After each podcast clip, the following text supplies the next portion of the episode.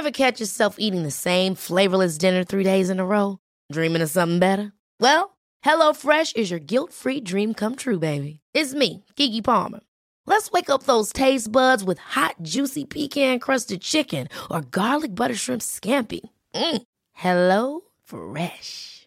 Stop dreaming of all the delicious possibilities and dig in at HelloFresh.com. Let's get this dinner party started.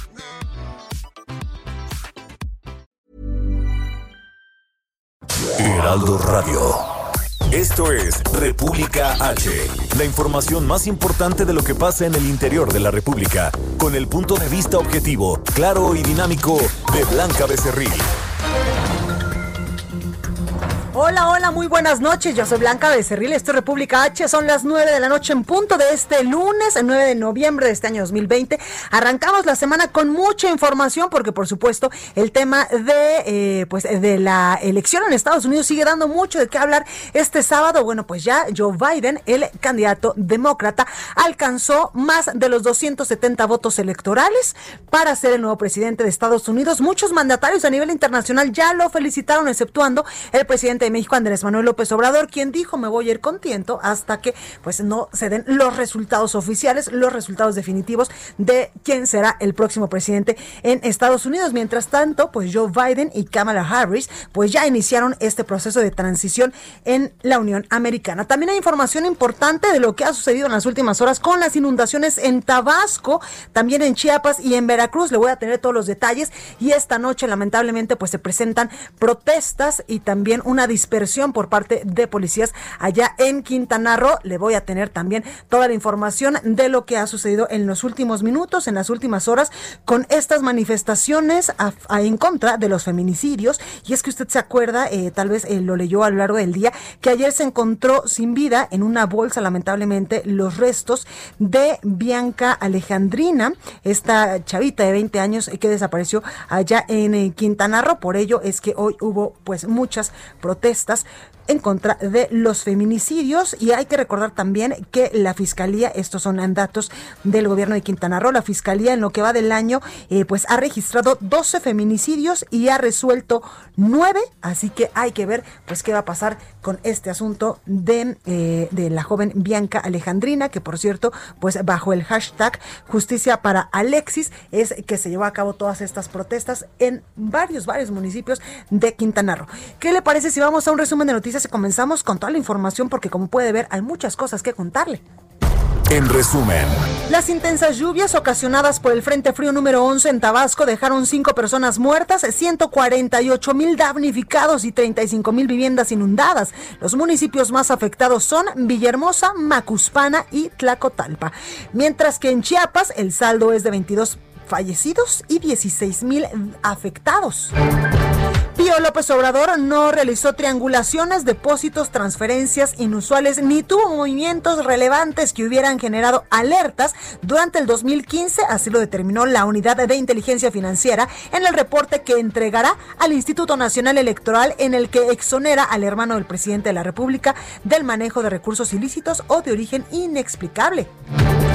Por la mañana, el presidente de México negó tener algo más que opinar sobre el asunto de su hermano y recordó que todos sus familiares, amigos y compañeros saben que se deben portar muy bien. Escuche. No, no, no, no, no he tenido comunicación. Y mis amigos, mis compañeros, mis familiares, pues saben que deben de portarse muy bien, mucho, mucho, muy bien, como todos los ciudadanos, porque no hay excepciones y además porque estamos llevando a cabo una transformación profunda.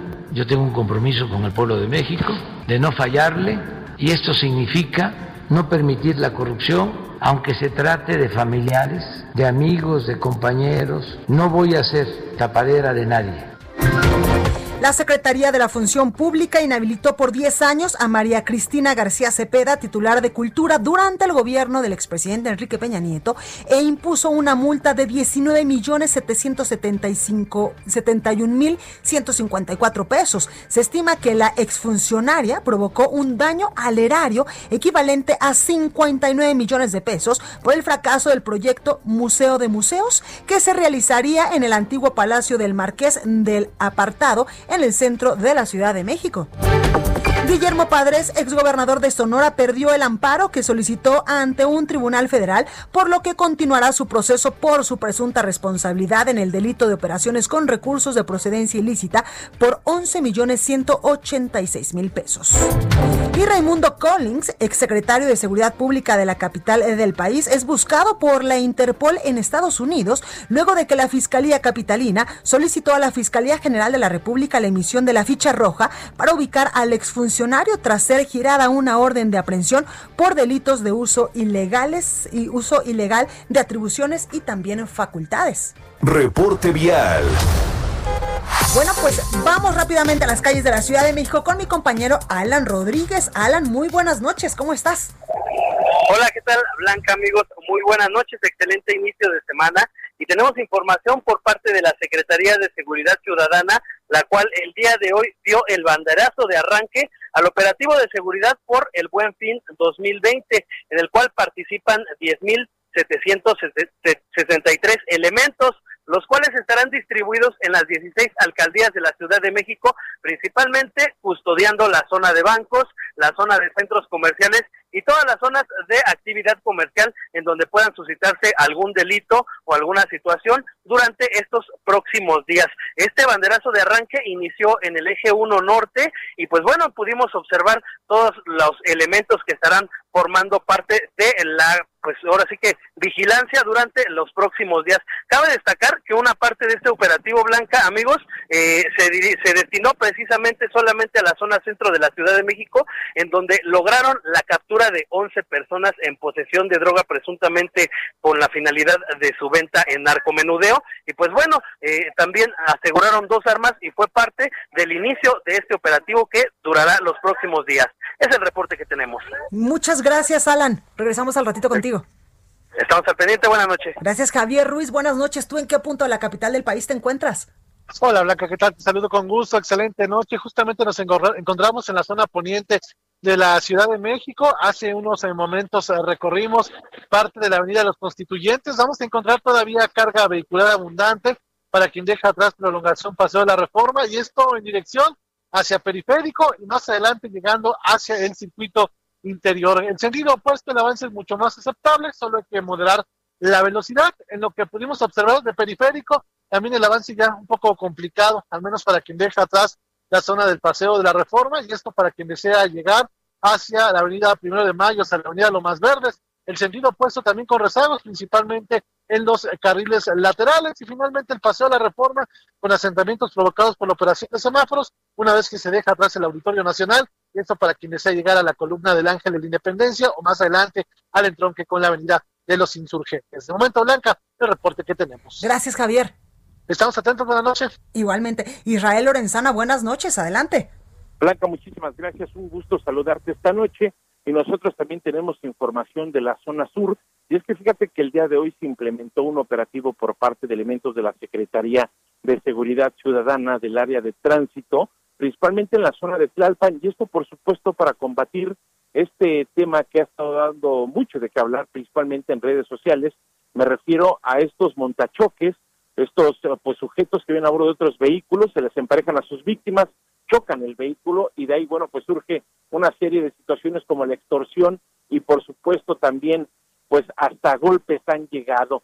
Principalmente la última denuncia tuvo que ver precisamente con este tema, no quiso darles dinero, lo golpearon y es que sus víctimas deben de tener una característica blanca, deben de no tener eh, seguro el vehículo para que ellos puedan cobrar de manera efectiva el dinero. Bueno, pues en ese sentido, los elementos de la Secretaría de Seguridad Ciudadana han instalado ya un operativo itinerante en las realidades principales de la alcaldía Tlalpan, en la zona del periférico, por supuesto, viaducto Tlalpan, pues para dar con estos sujetos que están haciendo de las suyas.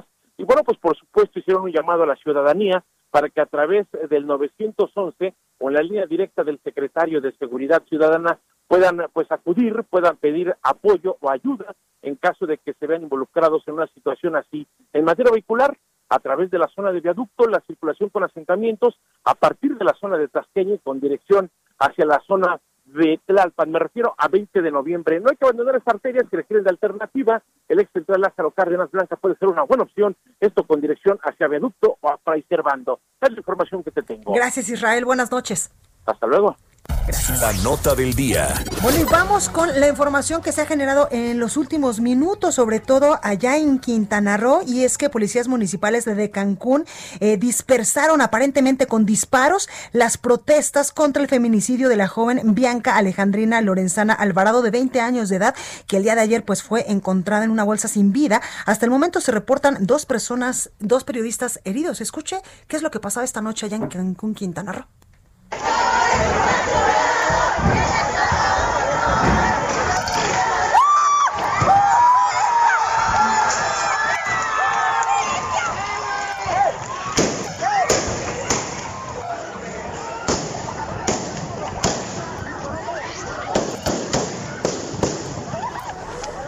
Bueno, pues esto, esto es el audio de lo que sucedía esta noche allá en Cancún, Quintana Roo. Y hace unos momentos el secretario de Seguridad Pública, Alberto Capella, acaba de emitir un mensaje a través de su cuenta de Twitter.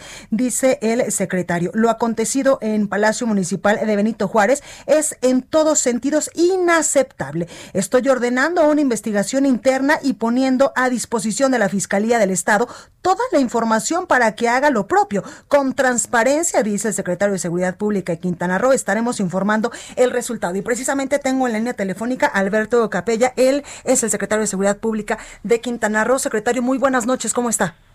Bien, Blanca, buenas noches. Pues aquí con esta lamentable situación eh, que tuvimos el día de hoy, eh, había una manifestación, eh, obviamente por esta tragedia que se dio el día de ayer, había instrucciones pues precisas de dejar que la manifestación se diera pues en los términos que tuviese que darse, ¿no? Sin intervenir.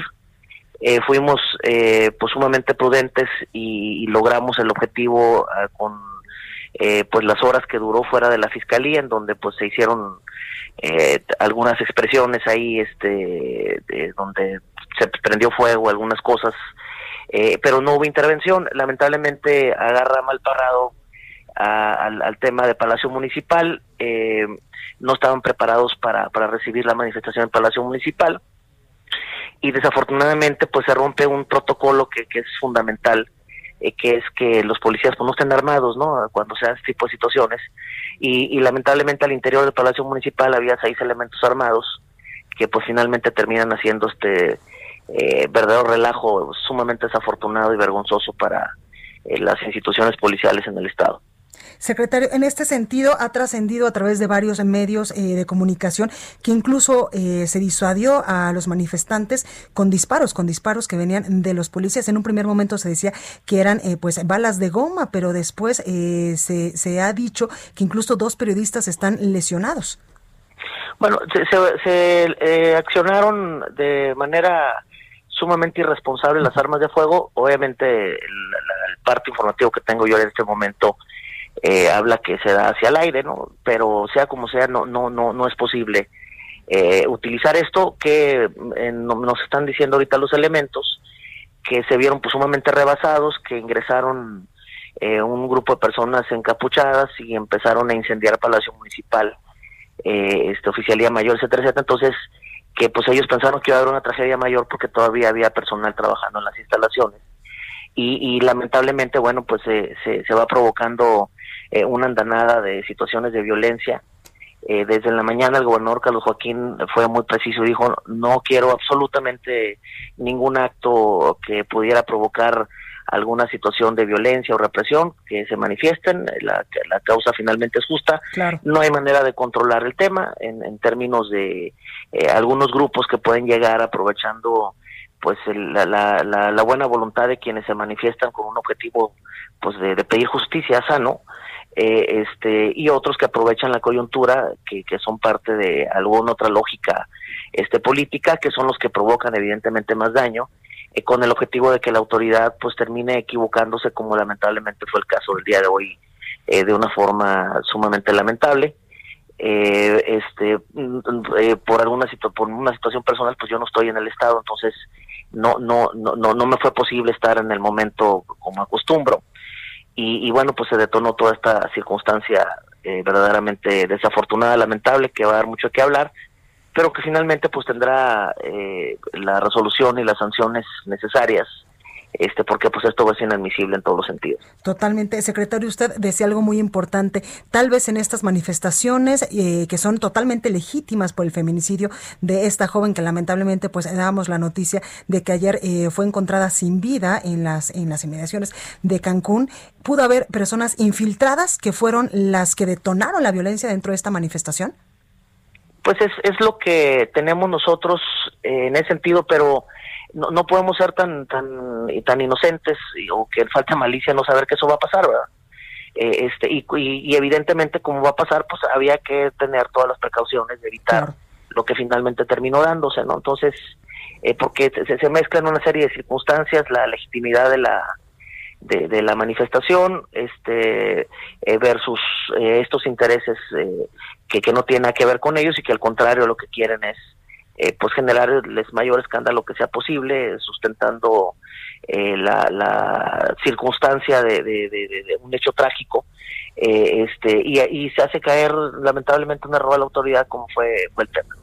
Este, vamos a estar en el transcurso de la noche obviamente con el proceso de investigación. Uh -huh eh, se van a tomar algunas decisiones este pues en, durante la noche madrugada y, y bueno pues eh, eh, eh dejar esto perfectamente claro qué fue lo que pasó claro. este que se apliquen las sanciones de las Justo. características que sean este y evitar que esto se vuelva a dar, ¿no? Totalmente okay. y que no manchen tampoco pues la imagen de muchos meses de trabajo de la policía de Quintana Roo, quien eh, pues ha dado resultados importantes en los últimos meses pues hemos estado trabajando to todos los días hay alguna eh, situación uh -huh. este pues obviamente importante eh, nos toca salvar muchas vidas no no, no estar atentando contra ellas no como lamentablemente se da eh, este en, en, en, en, términos de, de, poder provocar actos de de, de, de, violencia o ser parte de actos de violencia que, que pudieran en determinado momento este pues eh, generar eh, lesiones, daños o situaciones irreparables, ¿no? Entonces, no es el espíritu de la policía, son seis elementos los que tengo ahorita ya eh, que toman esta decisión, eh, los elementos estaban adentro, les ganó el pánico, era una turba tremenda, este, las imágenes de cómo quedó Palacio son impresionantes, sí. pero la verdad las cosas es que en términos generales, eh, pues eh, el, el daño material que se hubiera dado pues no tenía comparación con el riesgo que representaba que alguna persona perdiera la vida, ¿no? Entonces, o resultaran lesionadas uh -huh. este, las personas que tenemos entre ellos eh, compañeros de los medios de comunicación. Entonces no, no, no hay no había comparativo. A lo mejor nos hubiéramos tardado dos años en reparar Palacio Municipal, ¿no? Claro. Pero eh, una vida pues es irrecuperable, ¿no? Y, y, o alguna lesión que, que, que, ponga en riesgo la misma también puede ser sumamente grave. Entonces, pues muy vergonzoso, Blanca, tendremos que hacer lo que, pues lo que corresponda, eh, este, y, y, y, bueno, pues estaré, como es nuestra costumbre, con mucha transparencia platicando y diciendo que, qué decisiones se van tomando en el camino. Totalmente, secretario eh, de Seguridad Pública de Quintana Roo, Alberto Capella, muchísimas gracias por esta comunicación. Gracias a ustedes. Gracias. Bueno, pues ahí tenemos de primera mano la información de lo que ha sucedido esta noche allá en Cancún, Quintana Roo, de voz del secretario de Seguridad Pública, donde pues nos dice que incluso va a haber sanciones contra estos seis elementos de la policía que rompieron, ojo, el protocolo de acción que se había determinado para eh, pues enfrentar estas manifestaciones legítimas, por supuesto, por el feminicidio de esta joven allá en este estado de la República. En fin, vamos con más información en unos momentitos más estaremos eh, pues eh, contactando incluso a Roberto Becerril quien eh, pues eh, fue uno de los de los eh, periodistas que lamentablemente pues resultó lesionado en esta turba allá en Cancún, Quintana Roo. Lamentablemente en estos momentos eh, nos está mandando buzón, pero unos eh, momentitos más estaremos insistiendo para conocer también la versión de lo que sucedió eh, pues de primera mano. Vamos a más información porque otra nota importante que sucedió hoy, lunes, arrancando la semana, es que Pfizer anunció que su vacuna contra el coronavirus es eficaz en un 90%. Esto de acuerdo con el primer análisis intermedio de su ensayo en fase 3, considerada la última etapa antes de solicitar formalmente su registro. Esta eficacia de protección en frente al virus SARS-CoV-2 se logró siete días después de la segunda dosis de vacuna y 28 días después de la primera, indicó la farmacéutica estadounidense en un comunicado conjunto con la firma BioNTech. Bueno, y para hacer, para conocer más de estos detalles, tengo en la línea telefónica y me da mucho gusto saludar a Roselyn Lemus Martin. Ella es doctora en biología molecular por la Universidad de Oxford. Doctora, muy buenas noches, ¿cómo está? Hola, buenas noches, Blanca. Gracias por esta, gracias por esta comunicación, doctora. Oye, cuéntame, por favor, los avances en esta vacuna de Pfizer son sin duda una buena noticia para la humanidad. Sí, claro, hoy, marca un precedente porque eh, teníamos una vacuna del sarampión que era la que tenía más efectividad, que tenía 97%, pero esta vacuna se acerca mucho a la, a la, a la vacuna más efectiva que teníamos en la historia. Entonces, esas son muy buenas noticias. Eh, además de que esto marca ya un paso menos para tener la, la aprobación, se pediría una aprobación de emergencia una vez que se tenga terminado en una semana más de estudios, eh, se van a, a, evaluar a más voluntarios y se van a, recabar los datos de seguridad eh, por lo menos de dos meses hacia atrás. Entonces eso se va a presentar a la FDA y se va a pedir la aprobación de emergencia que quizás, eh, bueno, ya se va a pedir en, en finales de noviembre. Entonces esto si funciona todo, podríamos ya tener una vacuna aprobada a finales de este año o inicios del siguiente año. Totalmente. Oiga, doctora, ¿qué significa, por ejemplo, que hoy Pfizer pues nos decía que, que pues esta vacuna era 90% efectiva? ¿Esto qué significa para que toda la gente podamos entenderlo? Sí, en el estudio lo que se valoraron fueron más de 40 mil voluntarios. De esos 40 mil voluntarios, solamente 94 tuvieron la enfermedad. Entonces, en ese, estamos hablando de una efectividad muy alta, de que solamente 94 de esa población muy grande están, están eh, eh, adquiriendo la enfermedad. Claro, doctora, también hemos visto que Pfizer pues eh, dio a conocer que está usando una nueva tecnología llamada ARN mensajero. ¿Esto qué significa para que podamos también entenderlo? Porque sin duda pues estos son términos médicos que ustedes solamente saben. Esta, esta eh, eh, tecnología lo que hace es que introduce información, o sea, este RNA mensajero lleva la información de SARS-CoV-2, entonces no necesitamos inyectar ah, como, como se hacía antes en las vacunas, que era el virus atenuado o el virus que estaba inhabilitado, eh, sino ahora se, solamente se, se inyecta la información genética del virus para que el sistema inmune piense que se está inyectando el virus y, y, eh, haga una respuesta inmune contra el virus. Totalmente. Eh, doctora, ¿esta vacuna de Pfizer abarcaría todas las variantes del virus? Eh, desafortunadamente no, eso se manejaría después, pero como la mayoría de las, de las cepas son muy parecidas entre ellas y algunas cepas causan eh, una infección más fuerte que otras, todavía lo que falta evaluar es si, si esta vacuna en realidad, eh, lo, eh, además de proteger, bueno, que ya lo vimos, si a las personas que adquieren la enfermedad, si va a ser una enfermedad eh, leve o va a ser una enfermedad eh, moderada o grave. No, eso es lo que se falta evaluar, pero eh, se podría decir que, que es buena para la mayoría de las cepas eh, hasta el momento, ¿no? Porque todavía, bueno, van a surgir más cepas en el futuro, pero hasta el momento sí, lo que sí no se conoce todavía con claridad es cuánto tiempo va a proteger la vacuna. Totalmente. Doctora, también quiero preguntarle, con este anuncio, sin duda, pues será la vacuna históricamente más rápida que, que, que pues el humano ha hecho contra una pandemia como esta. Así, sin duda, esto va a marcar un precedente, un antes y un después, de que nos va a indicar que sí podemos realmente desarrollar una vacuna en un tiempo récord, y esto va a marcar un precedente para el futuro, porque también estas vacunas de RNA se están evaluando para cáncer, entonces esto va a marcar mucho el futuro. Totalmente, pues ahí tenemos esta información. Doctora Roselyn Lemus Martín, doctora en biología molecular por la Universidad de Oxford. Muchas gracias por ayudarnos a entender, pues, qué implicaciones va a tener, eh, pues, eh, estos avances en la vacuna de Pfizer contra este coronavirus que lamentablemente, pues, sigue dejando todos los días muchísimas muertes a nivel internacional. Sí, claro, claro, Blanca, con gusto y bueno, seguimos cuidando porque aunque esté casi ya la vacuna, todavía hay que seguimos cuidando. Totalmente, no hay que bajar la guardia con todos estos protocolos que hemos venido eh, pues implementando a lo largo de todos estos meses, como el lavado de manos, también el uso de este cubrebocas que se ha demostrado que sí es eficaz. Sí, totalmente, totalmente es eficaz. Muchas gracias, doctora, cuídese mucho. Gracias, un abrazo. Gracias. Oigan, y hace unos minutitos le decíamos de esto que había sucedido esta noche en Quintana Roo.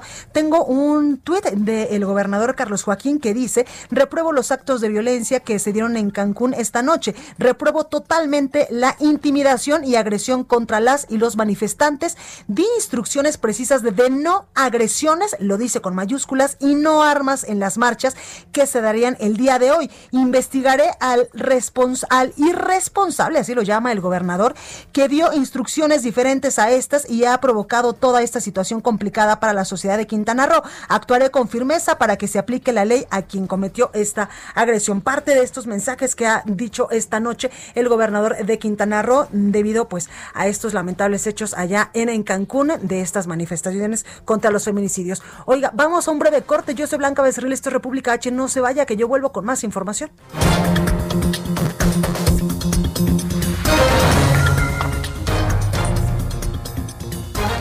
Continúa escuchando a Blanca Becerril con la información más importante de la República en República H. Regresamos. Heraldo Radio.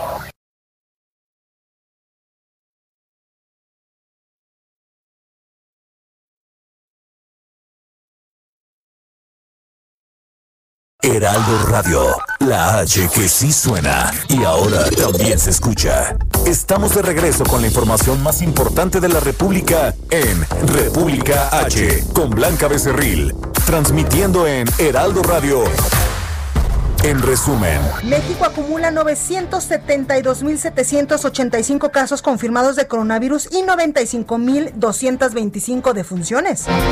Ricardo Anaya, ex candidato a la presidencia de la República por el Partido Acción Nacional, afirmó que el presidente Andrés Manuel López Obrador no entiende que sin inversión no hay crecimiento económico ni que el reto para el país es hacer crecer la economía y redistribuir la riqueza. Escuche. ¿Cómo se resuelve el problema? ¿Con crecimiento económico o mediante la redistribución? Pues muchos pensamos que ambas condiciones son necesarias. Ahora, el que no entiende esto es López Obrador. Está creciendo el desempleo, no hay medicamentos para niños con cáncer, pero además, ¿puede haber bienestar sin que haya crecimiento, como dice López Obrador? Pues por supuesto que no. O sea, primero necesitamos que crezca la economía. Pero te adelanto que sin inversión no puede haber crecimiento. Y este gobierno ha hecho todo lo necesario para ahuyentar la inversión.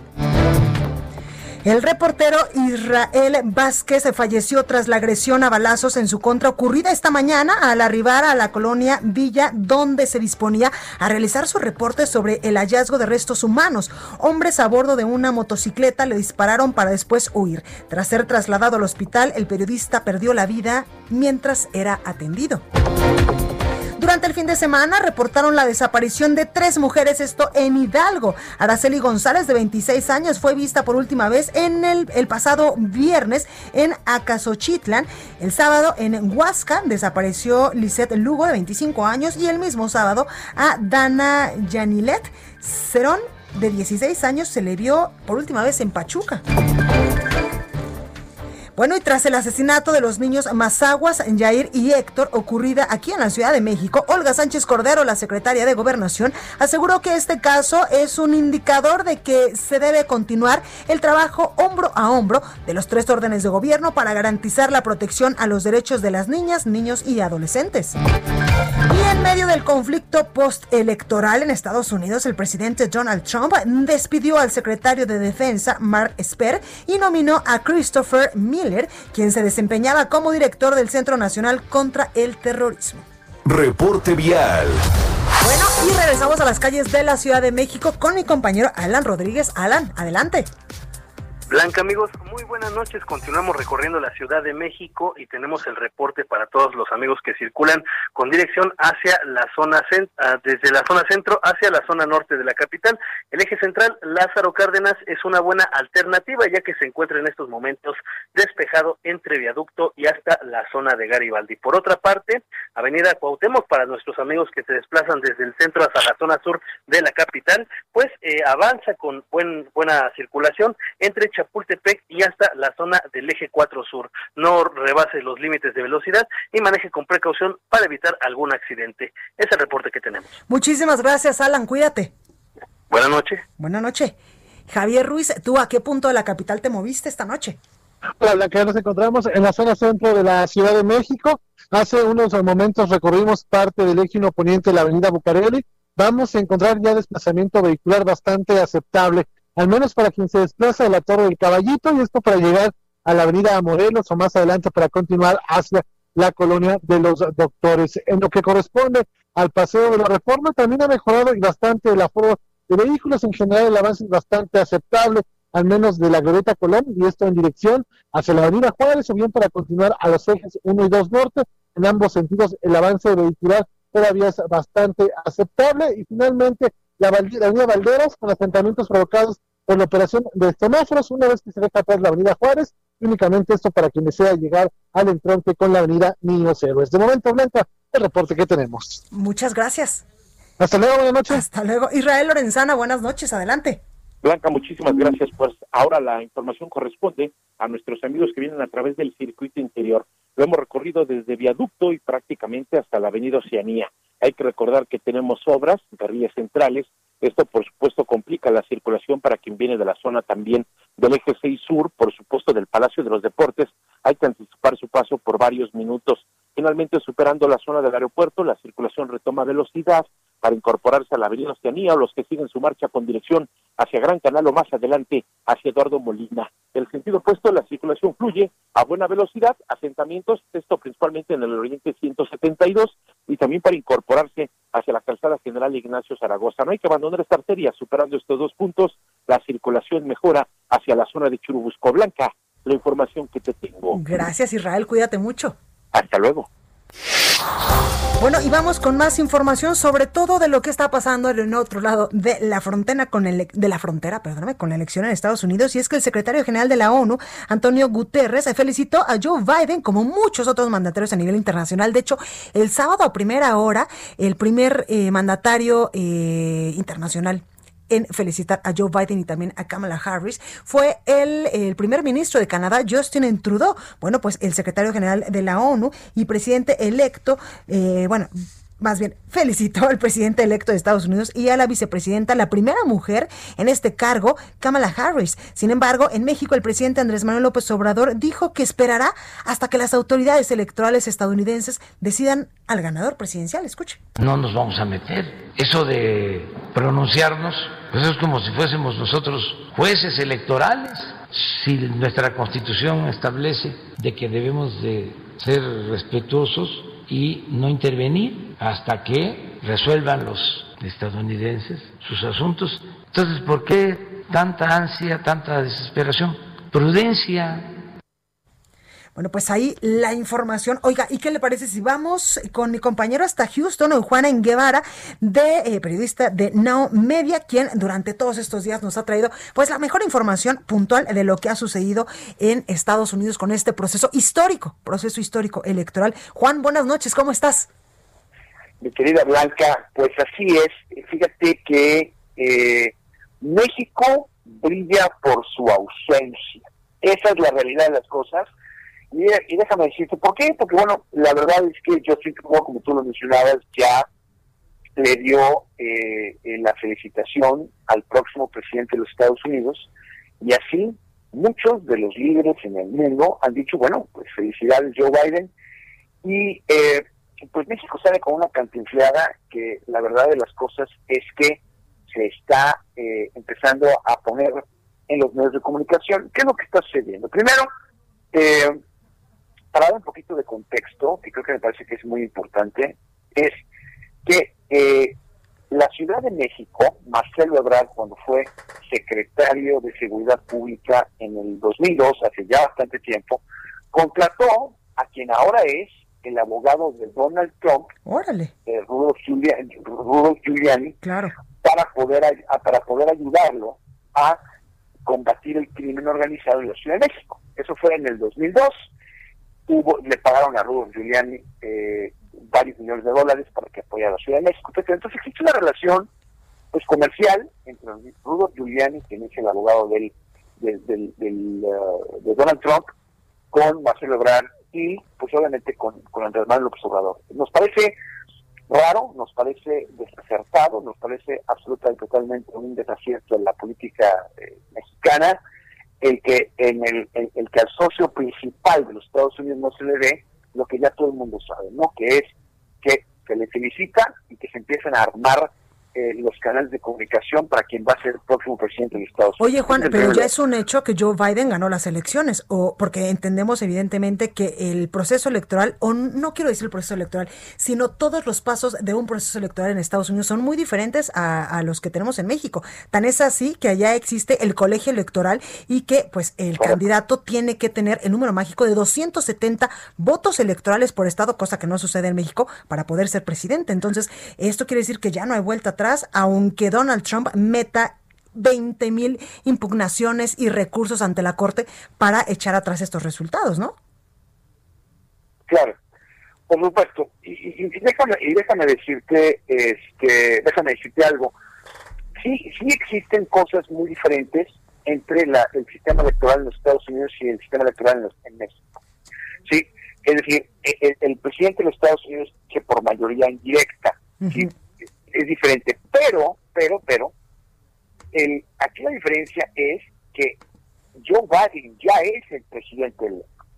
O sea, las tendencias electorales, los, los, comités estatales ya le dieron a Joe Biden la mayoría en el colegio electoral. O sea, ya es un hecho, ya no hay de que a lo mejor cambia, no, no, no, es un hecho. Entonces, ¿qué es lo que sucede? Si ya los demás países del mundo, la ONU, como decías ahorita, ya les dieron la felicitación a Joe Biden. Pues, vaya, no se aventarían a dar una cosa así si no hubiera una circunstancia importante. Totalmente. Ahora, aquí lo, aquí lo importante eh, es lo siguiente: Donald Trump está empecinado, empecinado en no aceptar toda la elección. Hace 25 o 30 minutos, Fox News, que ahora lo están llamando como, como, como que, ha sido eh, una de las televisoras que además es, interesante cómo lo manejan. Fox News está muy relacionada con el actor Donald Trump.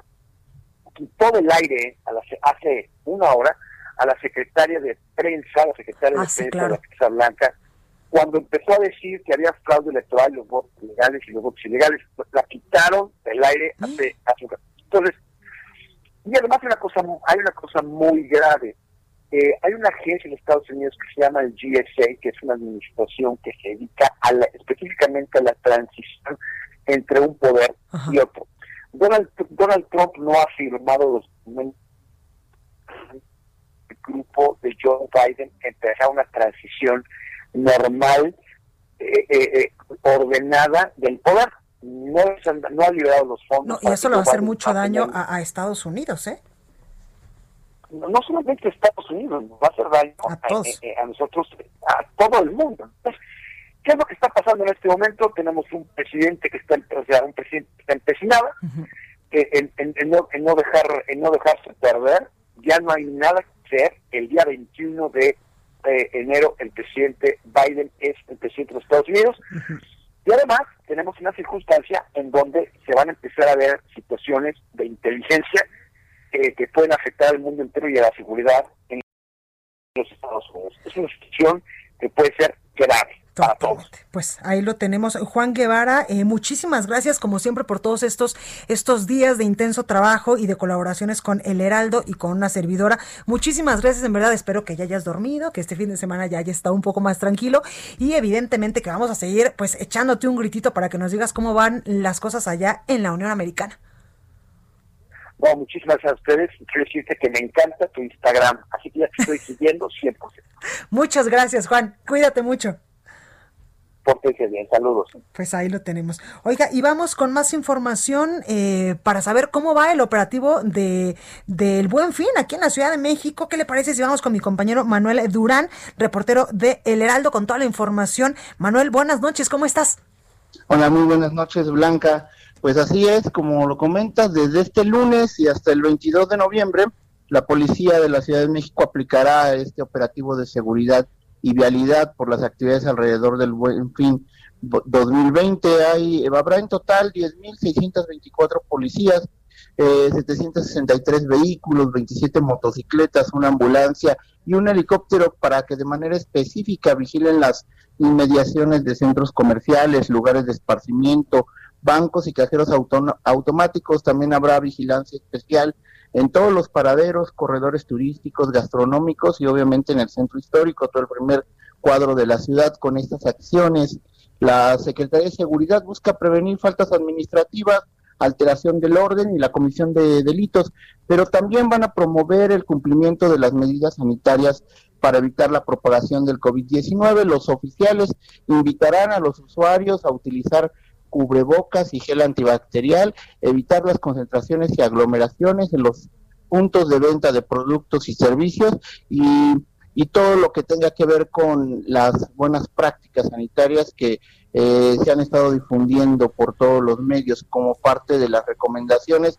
También se exhorta a la población a utilizar mecanismos electrónicos confiables, se pide no perder de vista los, los plásticos bancarios, no contar dinero en, lugares públicos ni y acudir solamente a cajeros electrónicos acompañados, verificar que la institución bancaria no haga cargos no reconocidos. De hecho, hay una alerta que lanza la Policía Cibernética y recomienda una serie de, cosas para poder evitar los fraudes este, en línea, ya que con el confinamiento y ahora con este buen fin, pues las ventas por internet se han disparado y, eh, y los ciberdelincuentes están a la orden del día.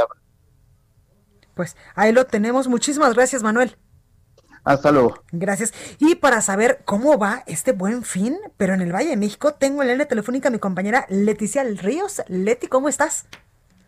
Hola, ¿qué tal, Blanca? Buenas noches. Pues eh, lo que hoy, el día de hoy observamos en el Valle de México es que hay afluencia de los, eh, de los consumidores en los centros comerciales, aunque no se observaron aglomeraciones al ser el primer día del buen fin, pues, y el lunes, al parecer, la gente todavía no empieza a salir a hacer eh, compras eh, de manera frecuente. Aquí en el Estado de México, Blanca, el sector comercial espera obtener ventas de alrededor de 14 mil millones de pesos para esta edición del Buen Fin similares a las registradas el año pasado. El presidente de la Cámara Nacional de Comercio, Juan Felipe Chemor, señaló que a pesar de la ampliación a 12 días para este año, eh, pues debido a lo castigado de la economía, no será posible superar las ventas del 2019. Para Laura González, presidenta del Consejo Coordinador Empresarial del Edomex, esta es una oportunidad para que las empresas logren una reactivación económica después de la crisis generada por la pandemia.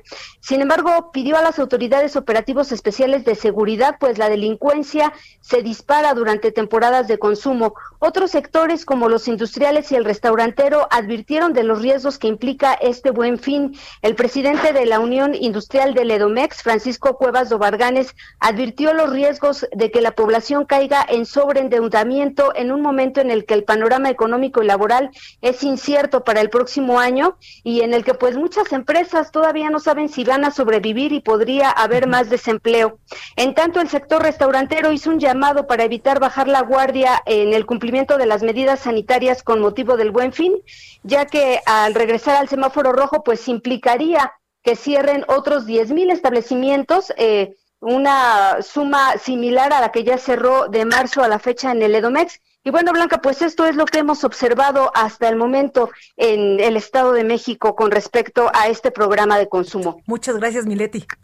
Muchas gracias, Blanca. Buenas noches. Gracias. Y es que precisamente la secretaria de Economía, Graciela Márquez, anunció que la edición del Buen Fin 2020, que cumple 10 años, se llevará a cabo desde el día de hoy, 9 de noviembre, hasta el 20 de noviembre, con motivo, evidentemente, de la pandemia de coronavirus, para que todos podamos hacer nuestras compras de manera tranquilas y cuidando todos estos protocolos en materia de salud, pero sobre todo también para darle un empujoncito a la reactivación económica en el país. Oiga, vamos a cambiar un poco de tema y vámonos hasta Guanajuato, porque lamentablemente fue hace asesinado un reportero durante una cobertura allá en este estado del país. En Gaby Montejano nos tiene los detalles. Gaby, ¿cómo estás? Hola, ¿qué tal? Muy buenas noches. Pues sí, un reportero del portal de noticias El Salmantino, Israel Vázquez Rangel, murió tras sufrir una agresión a balazos cuando iniciaba la cobertura del hallazgo de un cadáver desmembrado en el acceso principal de la colonia Villa Salamanca 400. La agresión a balazo sucedió alrededor de las 7.30 de la mañana de hoy y derivado de ello el reportero de temas policíacos tuvo que ser atendido por paramédicos de la Cruz Roja y trasladado a un centro hospitalario en donde pues en las primeras horas se reportaba delicado y fue hasta las 12.40 del día cuando se confirmó su fallecimiento.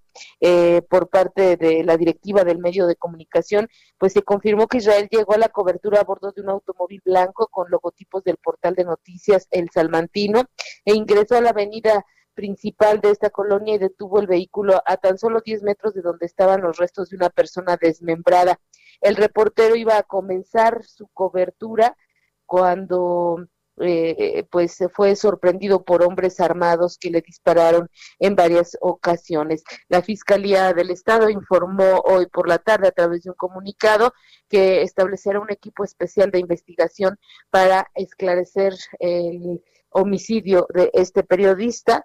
Ya ha habido varios pronunciamientos en contra de esta agresión al gremio periodístico que el día de mañana se manifestará afuera de la presidencia municipal de Salamanca para exigir justicia y exigir paz en Guanajuato y poder realizar el trabajo de los reporteros. Este es mi reporte desde el estado de Guanajuato. Muchísimas gracias, Gaby. Buenas noches. Buenas noches. Deportes con Roberto San Germán.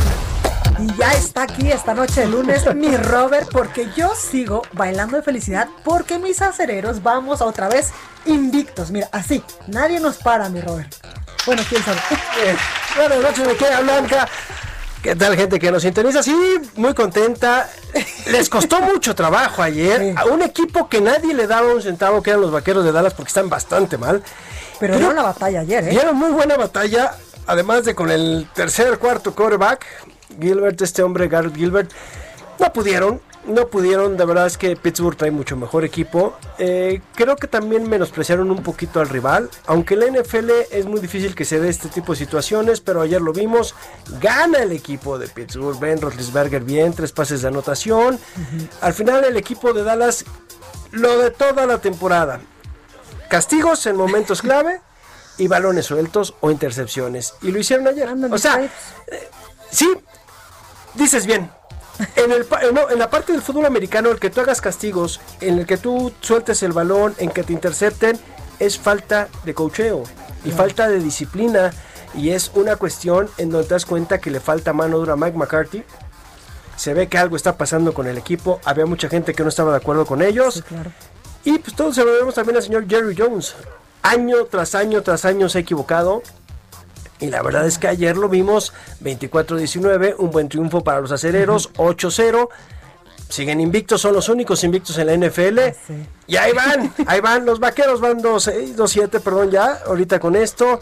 Son de los últimos lugares. A ver qué pasa si se llevan a la primera selección del draft. Este quarterback de Clemson llamado Trevor Lawrence. Bastante bueno, pero hay que esperar, pero bien, bien por el equipo de los acereros. Pero a tu Tom Brady ayer no, bueno. le dieron hasta con la cubeta. Ayer le fue muy mal, pero mal, feo. Ayer sí fue de esas veces que nunca lo había visto yo.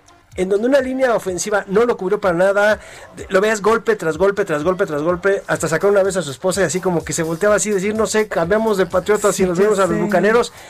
Feo, 38-3. Pobre, Oye, eh, y este fin de semana, evidentemente, pues se dio la noticia de que el candidato demócrata en Estados Unidos, Joe Biden, pues ya es el presidente electo de Estados Unidos y también repercutió en los deportes. Sí, mira, Joe Biden, eh, los nacionales de Washington, este, lo invitaron, que están en la capital, lo invitaron a lanzar la bola, la primera bola del primer partido. suerte. Sí, sí, sí, del primer partido del próximo año en abril. Así que, pues a ver, el candidato ahí está. Obviamente hicieron eh, la invitación como lo hacen todos cada vez que entra uno nuevo, ¿no? O si eso y la cuando repite el candidato, pues lo invitan a que lance la primera bola. Entonces, yo Biden ahí va, ahí va. Pero Vamos a hablar del repechaje, si me lo permites. Decir, y ahora vámonos al territorio Cruz. Azul. No, no, a ver, tu Cruz Azul. Siempre pierde. No, no, no, es que algo. No, no, ya, a ver. En cinco minutos le dieron la vuelta. No entiendes. Afortunadamente pasaron directos. Si no, no sé qué estaría A mí pasando. me hace que ya voy a cambiar de equipo. No lo recomiendo. Es que todos están iguales, ¿no? No lo recomiendo. Aguante usted, aguante. Hay que ser estoicos con su equipo, aunque jueguen mal, pero hay que aguantar, yo siempre lo he dicho. Y viene esta cuestión del repechaje, una cosa que no entendemos casi nadie, pero lo hizo la liga. Y los partidos, fíjate, van a quedar así. Rayados contra Puebla. Tigres contra Toluca. No, bueno. Chivas contra Necaxa y Santos contra Pachuca. Es un solo juego. Ojo, es un solo juego. Si quedan empatados, se van a ir a penales. El que gane pasa ya a la liguilla y los partidos van a ser el 21 y 22 de noviembre y la liguilla empieza a jugarse el 25 de noviembre. No, bueno. No sabemos todavía eh, cómo queden. Oye, Necaxa y, y las Chivas, o sea, del mismo estado en el repechaje. Casi, casi está Bueno, lo que queda de las Chivas. Porque entre que se portan re mal y unos tienen El, coronavirus, yo- yo- qué el congal sagrado. Sí, sí, sí, el congal sagrado, porque bueno, pero Ya el no, no, no, ya, ya, ese equipo sí, algo tienen que hacer, este, la directiva tiene que ser ya, ya fuerte, ahorita tienen tolerancia cero, ya se los dijo Mauri Sí. Vergara y Ricardo Peláez, bien por ellos, pero sí, la verdad es que Chivas lo veo complicado, ojo con Necaxa, ahorita que tocas el Sí. tema, Necaxa lleva cinco victorias consecutivas, la gente lo ve para abajo, así que, ¡ay, pobres rayitos! Sí, es esa, Pero van a dar la sorpresa, espérame, ¿eh? pueden dar la sorpresa, Sí. como bien dices.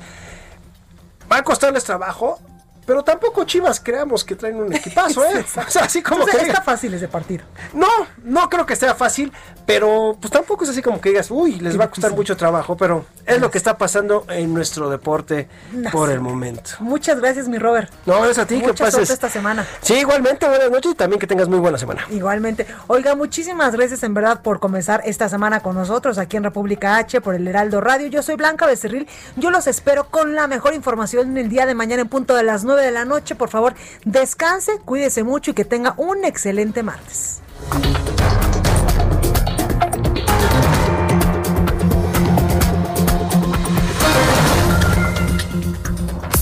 Esto fue República H, la información más importante de lo que pasa en el interior de la República, con el punto de vista objetivo, claro y dinámico de Blanca Becerril. Continúa escuchando Heraldo Radio, donde la H suena y ahora también se escucha. Una estación de Heraldo Media Group. Heraldo Radio, la H se lee, se comparte, se ve y ahora también se escucha. Ever catch yourself eating the same flavorless dinner three days in a row? Dreaming of something better? Well, HelloFresh is your guilt-free dream come true, baby. It's me, Kiki Palmer. Let's wake up those taste buds with hot, juicy pecan-crusted chicken or garlic butter shrimp scampi. Mm. Hello Fresh. Stop dreaming of all the delicious possibilities and dig in at HelloFresh.com. Let's get this dinner party started.